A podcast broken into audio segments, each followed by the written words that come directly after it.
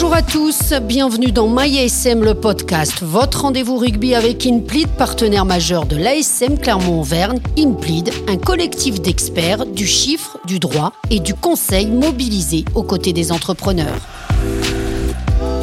Ce mois-ci, dans MyASM le podcast, on s'intéresse à un sujet délicat mais qui fait partie intégrante de la vie d'un sportif de haut niveau, la blessure. Personne n'est à l'abri. Alors comment la gérer quand elle arrive? Soins physiques mais aussi psychologiques. Comment accompagner un sportif blessé? Quelles sont les blessures les plus fréquentes? Et peut-on réellement les prévenir?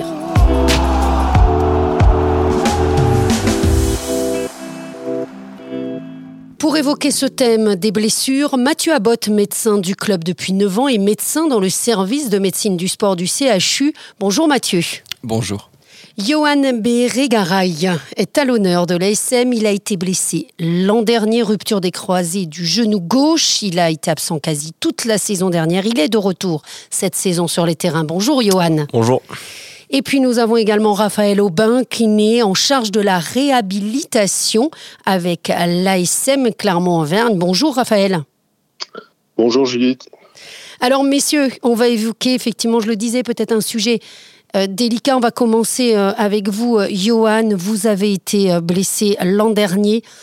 Comment on vit une blessure longue durée? Ben, Une blessure, c'est jamais facile, c'est jamais le bon moment, comme on dit, que ce soit en début de saison, en fin de saison c'est jamais, le bon moment. Euh, encore plus si c'est une fin de contrat, je pense. Parce que ben il y a l'après qui, qui, compte et en étant blessé, on ne peut pas se montrer soit à son club, même s'ils nous connaissent déjà, soit aux autres clubs pour pouvoir, euh, pour pouvoir prétendre à, gratter euh, et à, avoir un nouveau contrat. Comment ça se passe dans la tête une fois qu'on a compris que la blessure était importante? On se dit, il va falloir prendre son mal en patience. Qu'est-ce qu'on se dit? Ben, Déjà, moi, la première chose que je me suis dit quand ben, c'est Mathieu qui m'a dit euh, sans appel que j'avais les croisés. Lorsqu'il m'a fait le, testing, même avant l'IRM, il m'a dit non, mais te fais pas de, te fais pas de faux espoirs, tu t'es fait une rupture des ligaments croisés. J'ai regardé le calendrier et puis j'ai compté six mois à partir de la date euh, d'opération et je me suis dit ben, c'est l'objectif pour que je revienne. Ça tombait, ça tombait avant la fin de saison dernière. Donc c'est ce que je me suis fixé comme objectif. Et après, tous les, tous les protocoles de réhabilitation, etc., ça ont découlé par rapport à, l'objectif final qui était de reprendre et de rejouer la saison dernière. Mathieu Abbott, c'est difficile de trouver les mots dans ces moments-là?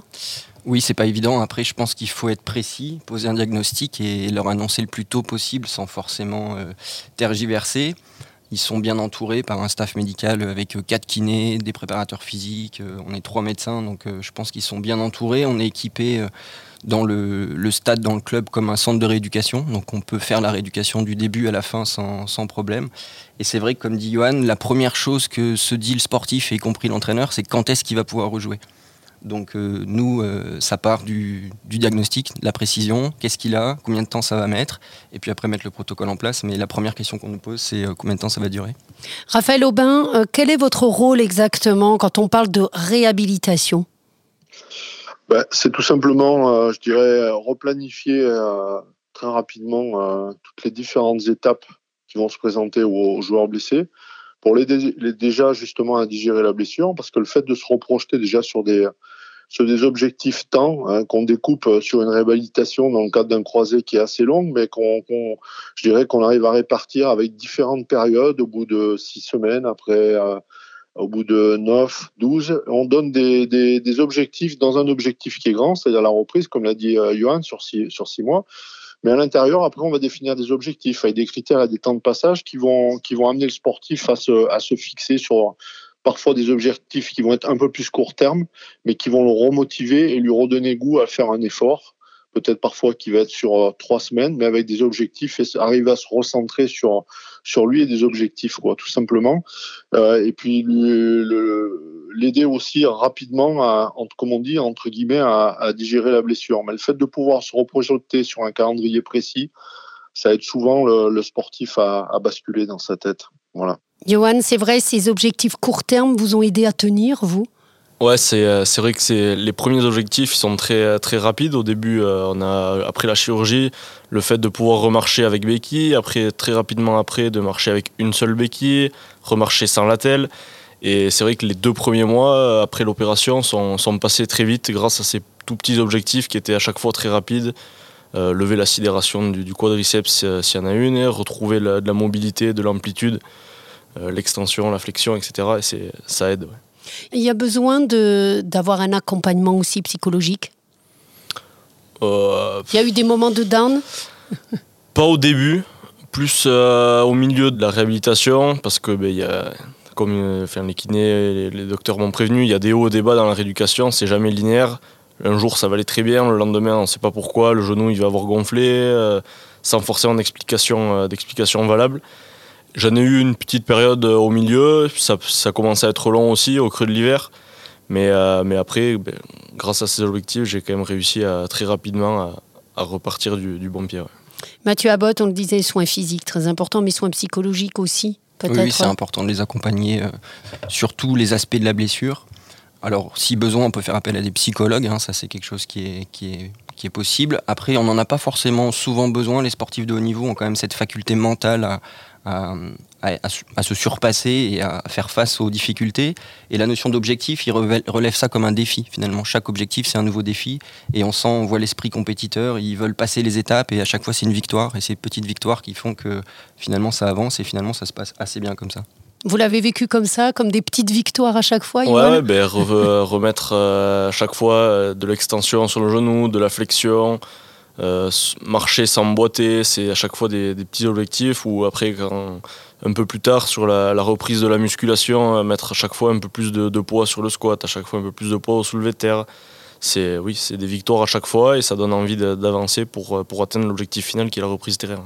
Raphaël Aubin, vous partagez ce sentiment sur le, fait qu'effectivement l'apport psychologique aussi pour aller mieux est important Ouais, c'est capital, c'est déterminant. Ce que je disais, au départ, déjà la programmation, elle en fait partie. Et puis je dirais que maintenant, dans les clubs professionnels, euh, bon, les gars sont quand même relativement euh, bien entourés, bien encadrés. Parfois, bon, certains profils euh, de, joueurs amènent le staff médical justement à demander des, conseils sur des, sur des soutiens, comme l'a dit Mathieu. Des fois, hein, ça peut arriver qu'on ait besoin de, personnes plus qualifiées dans le domaine de la, psychologie et de l'approche. Mais globalement, je pense que dans l'ensemble des clubs, maintenant, les, clubs sont, équipés, ils ont, des, compétences pour poursuivre les, les, blessures de longue durée. Et puis après, est-ce il y a l'objectif de la blessure, mais comme on dit, en fait, quand on est sur des blessures qui sont assez longues, euh, on dit qu'aussi c'est l'occasion de refaire euh, une mini préparation de saison. Ça permet aussi de, refaire le point sur tout un tas de, manques de joueurs, de, besoins dont il a, dont on fait pas forcément attention quand il est après en, pleine possession de ses moyens. Donc je dirais que c'est à, à la fois une mini saison qui redémarre et l'occasion aussi de faire le point pour d'autres choses, donc se redonner aussi d'autres objectifs. Mathieu Abbott, on a l'impression aujourd'hui quand même les joueurs sont de mieux en mieux préparés physiquement. Hein, les, périodes d'intersaison euh, sont de plus en plus euh, longues et importantes. Est-ce que cela réduit les risques de blessures? Oui, alors ça c'est nouveau. Hein. C'est vrai qu'on a une intersaison de de cinq semaines suite à la Covid, mais c'est relativement nouveau. Avant, ils avaient des intersaisons qui pouvaient être de 15 jours, 3 semaines si on, si on va jusqu'au bout du, championnat, ce qui était souvent le cas ici à l'ASM. Euh, c'est sûr qu'une bonne préparation réduit le, risque de blessure, ça c'est évident, avec les préparateurs physiques, avec les kinés. Euh, il y a d'autres façons hein, de, réduire les blessures, euh, donc le renforcement musculaire, il y a aussi la technique, le fait de travailler sur la technique, par exemple le plaquage pour éviter de mettre la tête du mauvais côté. Euh, mais la préparation physique est, essentielle. Ça, c'est sûr qu'on voit la différence. Euh, quand ils sont bien préparés, ils sont moins blessés. Après, ça reste un sport de contact, un sport euh, où il y a quand même beaucoup de blessures. Et même si on prévient et on essaye d'éviter pas mal de blessures, on ne peut pas malheureusement toutes les éviter. Donc ça reste un sport, un sport à risque. Quelles sont les blessures les plus fréquentes? Alors on a beaucoup de lésions musculaires, ça on en a beaucoup comme au foot. Après dans le rugby, on a euh, aussi beaucoup de commotion cérébrale, euh, c'est des choses qui, s'entendent. Euh, après, il y a des croisés, mais ce pas les blessures les plus fréquentes, heureusement, parce que c'est des blessures qui sont longues. et tout ce qui est blessure articulaire en torse, en torse plutôt, plutôt membre inférieur, il y en a quand même beaucoup. Voilà, donc c'est essentiellement lésions musculaires et commotion cérébrale. Raphaël Aubin, est-ce que vous diriez qu'on peut prévenir réellement les blessures? Oui, il y a une part, il y a, une part qui l'est forcément. Après, il y a une part qui, qui ne l'est pas. Mais nous, dans notre domaine, on essaie quand même de, de réduire cette part qui nous concerne. Euh, bon, c'est bien connaître l'historique des blessures.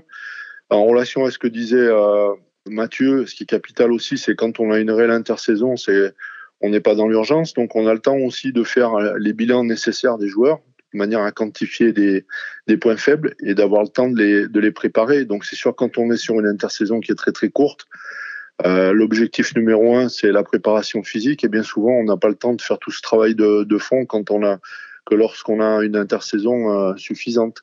Donc prévenir, oui, c'est quelque chose qui est possible. Ça demande du temps, de l'organisation. Après, bon, c'est sûr, on reste sur un sport de contact et il y a quand même une part après. Euh, mais c'est une part, à mon avis, qui est, qui est non négligeable, oui. Johan, est-ce que tu as l'impression de mieux connaître ton corps maintenant? Euh, À travers les bilans qu'on fait, donc, comme vient de dire Raph, euh, pendant la pré-saison, avec les quatre kinés, on, passe, on y passe sur tout le corps. Euh, ça part des cervicales, on a des tests de force, des tests d'amplitude sur les membres supérieurs, les épaules. On a de la mobilité, euh, des tests de mobilité pour, le membre inférieur pour, pour savoir ben, si on n'a pas des déficits, etc. On passe aussi avec le, au CHU un DEXA. C'est une machine, on passe à l'intérieur, ça nous scanne le corps et ça nous, après ça nous sort un bilan avec le poids de, chaque membre, les, écarts qu'il peut y avoir entre les différentes jambes. C'est une étape aussi qui fait partie de la rééducation euh, du, euh, du, croisé pour voir si on n'a pas de déficit et si après il n'y a pas un risque de blessure qui est, qui est plus important de, de l'autre côté ou sur le membre déjà lésé. Et euh, oui, on connaît mieux notre corps à, la fin de ces bilans parce qu'à chaque fois, ils font leur, leur bilan. Quand ils le font, on est toujours en train de se, se foutre d'eux à dire qu'ils font semblant de travailler à leur ordi, mais à la fin, ils nous sortent quand même un bilan à chaque fois avec, euh, et on est au courant là où on a des déficits, des problèmes. Donc, euh, oui, on, connaît mieux son corps et on sait dans quelle direction aller pour travailler. Peut-être un peu pour imager les choses, euh, on a affaire des Formule 1 et en fait c'est un peu comme au stand de Formule 1, c'est-à-dire que les kinés, les préparateurs physiques, c'est les ingénieurs qui s'affairent autour avec en effet des ordinateurs, beaucoup de données en fait, hein, c'est maintenant la, la, data est très importante, donc beaucoup de données chiffrées, objectives pour essayer d'évaluer les choses objectivement, puisqu'il y, a le subjectif, mais on essaye d'être le plus objectif possible et euh, d'être le plus précis possible. Et après, de pouvoir mettre en place les corrections s'il y a besoin et les, les, programmes spécifiques à chacun. Donc c'est vraiment, euh, c'est vraiment comme un staff de Formule 1. Les Formule 1, c'est les joueurs. La carrosserie, c'est leur corps. Donc euh, on, fait attention à ce qu'ils soient bien préparés. On est un peu plus gros quand même que des Formule 1. un peu moins rapide aussi. Et justement, les techniques, il le disait, ont évolué. Donc ça, ça vous aide dans votre travail quotidien oui, oui, la technologie évolue sans cesse, donc il faut aussi essayer de rester euh, le plus, euh, le plus à la page, si je peux dire, euh, équipé. Donc ça, ici, on n'a pas trop à se plaindre, mais c'est vrai qu'il faut rester toujours en éveil. Et puis, après, voilà, utiliser ces, outils qui sont finalement une aide, mais il y a quand même beaucoup de, de savoir-faire. C'est-à-dire que si on ne sait pas l'utiliser, ça ne sert pas à grand-chose. Raphaël Aubin, est-ce que vous avez un exemple euh, Peut-être, vous, êtes en charge de la réhabilitation, donc vous accompagnez hein, euh, le, joueur blessé. Est-ce qu'il euh, y a un exemple qui vous vient peut-être à l'esprit? Oui, ben, je dirais qu'on en a plusieurs, mais bon, sur le plus récent, c'est sûr qu'on a parfois confronté à des, des jeunes joueurs qui, qui très jeunes déjà sont, sont, blessés. Je pense notamment à, à Sam Eziala, là, qui a eu cette, blessure là, qui, qui nous paraissait euh, tout à fait anodine euh, quand on a revu la vidéo lors du match de Coupe d'Europe l'an dernier, où il a eu malheureusement une, double rupture des deux ligaments croisés du genou, alors que ça paraissait tout à, tout à fait banal à, la vidéo. Et c'est vrai que Sam fait partie de ceux qui ont mis énormément de, temps à revenir et avec une pathologie qui était pas courante et, et ça nous a demandé beaucoup, beaucoup, déjà beaucoup d'énergie pour lui, mais, mais pour nous aussi, parce que c'est pas une blessure euh, vraiment courante et euh, qui a demandé vraiment au staff des, des, efforts particuliers pour, pour pouvoir le faire revenir. Bon, malheureusement, depuis, euh, il a connu une autre blessure. Alors c'est vrai que c'est des périodes où pour nous aussi, c'est difficile à difficile à vivre. Euh, c'est aussi l'occasion aussi nous de, de, nous remettre en cause, hein, essayer de, de chercher, de, de trouver des, des, des, solutions, chercher à s'améliorer. Donc je dirais que la, la, blessure aussi permet nous aussi de nous de, nous faire évoluer, de changer, de, trouver des solutions. Mais cette, cette blessure-là concernant Sam, c'est vrai, nous a nous a nous a marqué et nous a posé des problèmes et euh, voilà, malheureusement, on l'avait à peu près sorti, du, lui sorti la tête de l'eau et il s'est blessé pour, pour une autre raison actuellement. Voilà. Il y a un côté un petit peu parfois impuissant, Mathieu Abbott oui, il y a un côté échec un peu, c'est-à-dire qu'on a l'impression sur certaines blessures que c'est un échec pour nous. Donc on, essaye de comprendre pourquoi, de se remettre en question et d'essayer de trouver une solution. Hein. Le but, euh, comme euh, je pense les joueurs sur le terrain, quand ils font, euh, quand ils font un match, ils analysent est-ce qu'ils ont bien, bien joué, voilà, est-ce qu'ils ont mal joué, qu'est-ce qu'ils peuvent corriger. On essaye d'avoir la même exigence avec nous. Et c'est vrai qu'à chaque fois qu'il y a une blessure, on se pose les questions est-ce qu'on a, est-ce qu'on a été au niveau? Et ça permet d'avancer, d'être toujours en alerte. C'est important. Oui, allez-y, Raphaël. Non, non, je disais simplement, oui, c'est sûr que les, joueurs nous poussent, nous aussi. Hein. C'est vrai qu'eux sont poussés sur un plan sportif, mais euh, je crois que nous, il faut qu'on accepte cette remise en cause permanente. Et c'est ce qui est enrichissant aussi, c'est d'avoir, euh, en, gros, à, chercher en, permanence euh, et, à l'autre bout de la terre, parfois, de savoir quelles sont les, les personnes les plus, les plus compétentes dans le domaine qui peuvent nous apporter justement un plus et euh, cette quête euh, permanente d'être performant, euh, voilà, nous, nous amène à, gérer nous aussi, essayer de, de nous dépasser, quoi. Je dirais par l'intermédiaire des joueurs. Donc c'est là aussi en ce sens-là que c'est enrichissant pour nous. Johan, tu as connu donc une longue blessure. C'est important aujourd'hui qu'il n'y ait plus d'appréhension quand tu rentres sur un terrain? oui, c'est essentiel parce que s'il y a de l'appréhension, on peut pas, on peut pas se donner à 100% sur le terrain. Donc forcément, on est, on est un poids pour l'équipe au lieu d'être d'être un membre à part entière et tout faire pour qu'elle gagne. C'est important justement, hein, il faut plus du tout qu'il y ait d'appréhension. Oui, c'est une question essentielle. C'est une question essentielle. On parlait des données objectives, il y a aussi les données subjectives, ça en fait partie. Donc on l'évalue, on a des questionnaires d'appréhension, mais en fait il faut que pour nous, euh, euh, staff médical, si on veut remettre un joueur sur le terrain, il faut que tous les voyants soient ouverts. Si les paramètres objectifs sont ouverts mais qu'il a une appréhension, on a un voyant rouge, donc c'est pas bon. Donc il faut travailler là-dessus. Merci en tout cas à tous les trois pour votre participation. Merci de nous avoir suivis. On vous donne rendez-vous le mois prochain pour un nouvel épisode de Maya SM, le podcast, un podcast réalisé en partenariat avec Kimplid.